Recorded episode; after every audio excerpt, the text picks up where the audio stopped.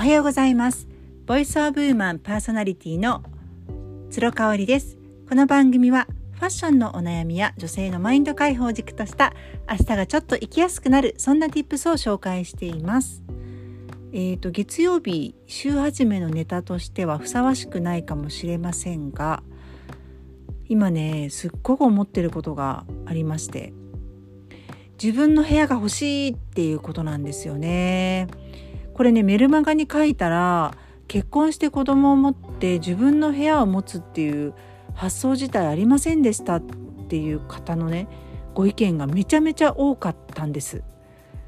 まあそうだよなと私の母親を見てもその母私から見ておばあちゃんを見ても自分の部屋を持っている人なんていなかったし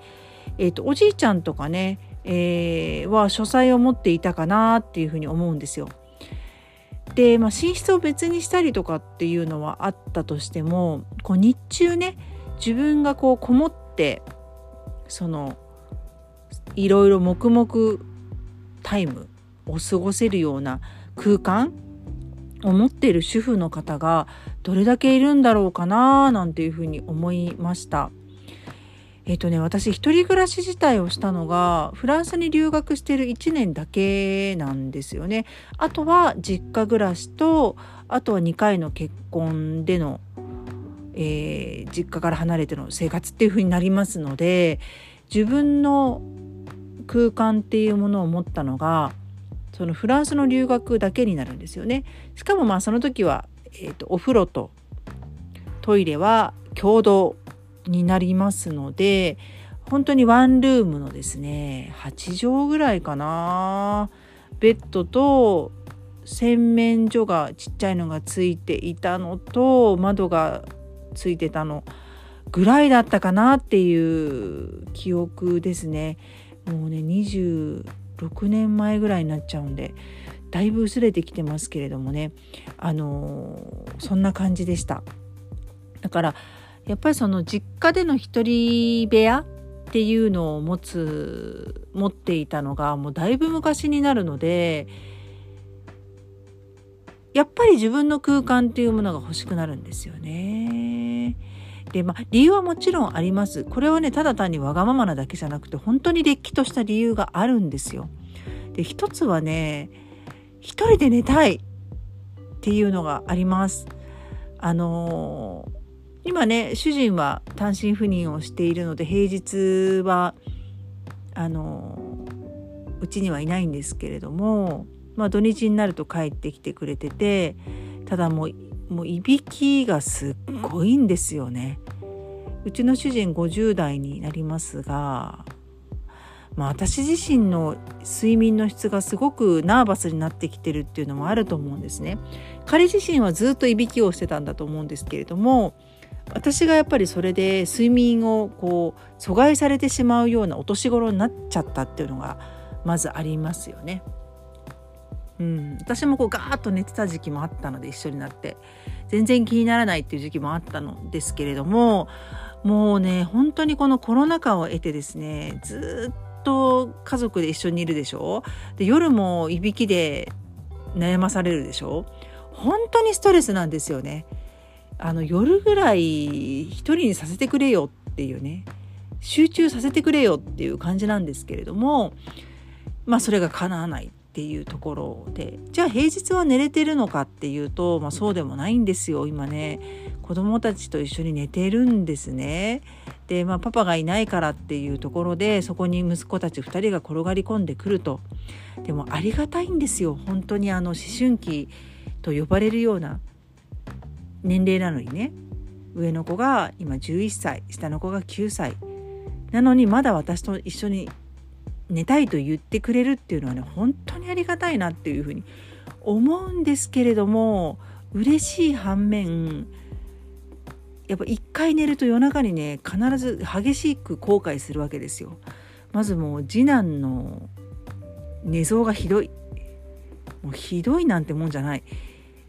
あのちょっとこう暴力的な感じですよね。こう足をこうバーンと乗せてきたりとか手をバーンとこう振りかざしてきたりとかもちろんあの彼自身に悪気はないんですよ。ただもうもちろん起きてしまうしっていうところでね。でそれにダブルパンチで猫ちゃんがですね必ず2回ぐらい2時とか4時とかかな。12時過ぎてからだと思うんですけれどももう私の上に乗りたがってですね来るんですよ。でまあ、そこで熟睡して朝まで迎えてくれればいいんですけどなんか1時間ぐらい経つともう要は寝やぐらいな感じでねベッドからポーンと降りてですねまたどっか行っちゃうんですよ。でまた来るみたいな。もう何なんだろうっていうことでね、まあ、扉閉めちゃえばいいじゃん入ってこれないようにすればいいじゃんって話なんですけどうちでめちゃめちゃ引っかくんですよ。扉を開けろって言って。犬犬かなっていうぐらいすごいんですよね。うちの猫ちゃん。いやもうね本当にあのー、猫っぽくないんですけどカリカリカリカリカリってやるんですよ。で入れろ入れろ入れろってアピールがすごいので私が開けますよね。そうするともうバーって入ってきてバーンと私の上に乗るっていうね。いやもう本当に私が熟朝まで熟睡できる時期はあるのかと思っちゃいますよね。思い返せばうちは子供たち2人ともめちゃめちゃ夜泣きがひどくてですね特に2歳2ヶ月差なので、えー、下の子が生まれた時にまだ上の子ががっつり夜泣きがあるっていう感じでもう1人が寝てももう一人がまた泣き始めるっていうねあの感じだったんですよ。であとバランスボールってありますよね大きなボールねゴム製のピラティスとかヨガで使うようなねあのえーと、もうとにかく夜泣きが始まるとあれに抱っこ紐に彼彼らを乗せてですねどっちかを乗せてもうバランスボールでジャンピングして寝せるっていうのをやってましたね私も主人も。もうね本当大変だったんですよね。で私のお友達がねあのそういう寝かしつけが必要じゃない年トレっていうのをもうちっちゃい時から子供たちにしてるお家があってすごいんですよ。もう8時かそのぐらいになるともう子供たち部屋に入れると一切寝かしつけをしなくてよくってそれが赤ちゃんの時から続いてるっていうのね。で、まあ、それは旦那さんとのあの時間をねやっと子供なしの水入らずな時間を楽しみたいっていうところで彼女がすごい勉強してねいろんな本とかを読んで実践したらしいんですけど最初の1ヶ月はすごい大変みたいなの。やっぱり泣いてこう出てきちゃったりとかするしね。ただもうそれでもにもう根気強くとにかくメソッドに沿ってやり続けるともう固定自分の力で寝るようになるっていうね。よく言いますよね欧米風とか言いますよね欧米流とかね。言いますよね。まあ、日本はねやっぱりこう添い乳をしたりとかお母さんが横で寝てるっていう文化なのでなかなかこれが難しかったりとかしてあの正直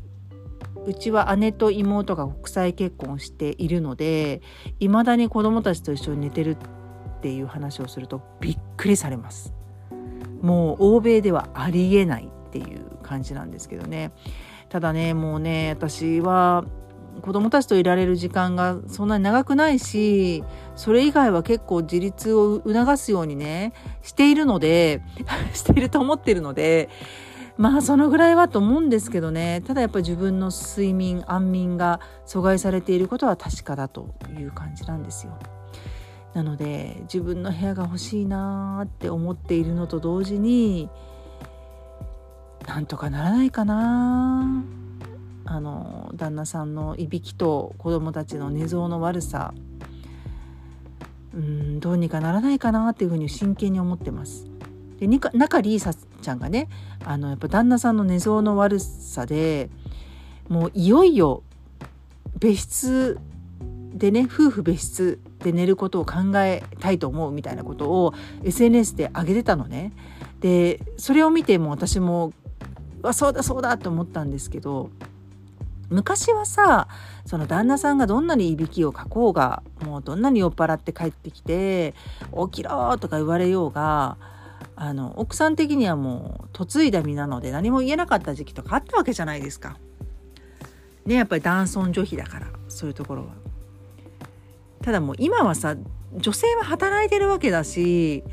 もう子育ててもいっぱいいっぱいなわけでだったりとかするからねそんなことも言ってられないんですよ。ただ男性ってね子供が泣いてても夜泣きしても何しても起きなかったりとかする不思議なメカニズムがあったりするし本当にね眠れないってストレスですよね。うんだからもう子供を産んだ2011年から私本当に朝までうわ寝たなーっていうのって1年に23日ぐらいじゃなんじゃないかなと大げさじゃなくてね思ったりとかしているのでちょっとね睡眠の質は本当に上げたい。もう一人で寝たい。朝まで。ぐっすりと。邪魔されることなくっていうふうに思っています。同じようにね感じていただける方がいたらまたコメント等々ご感想お待ちしております。今日も最後まで聞いていただいてありがとうございました。それではまた明日。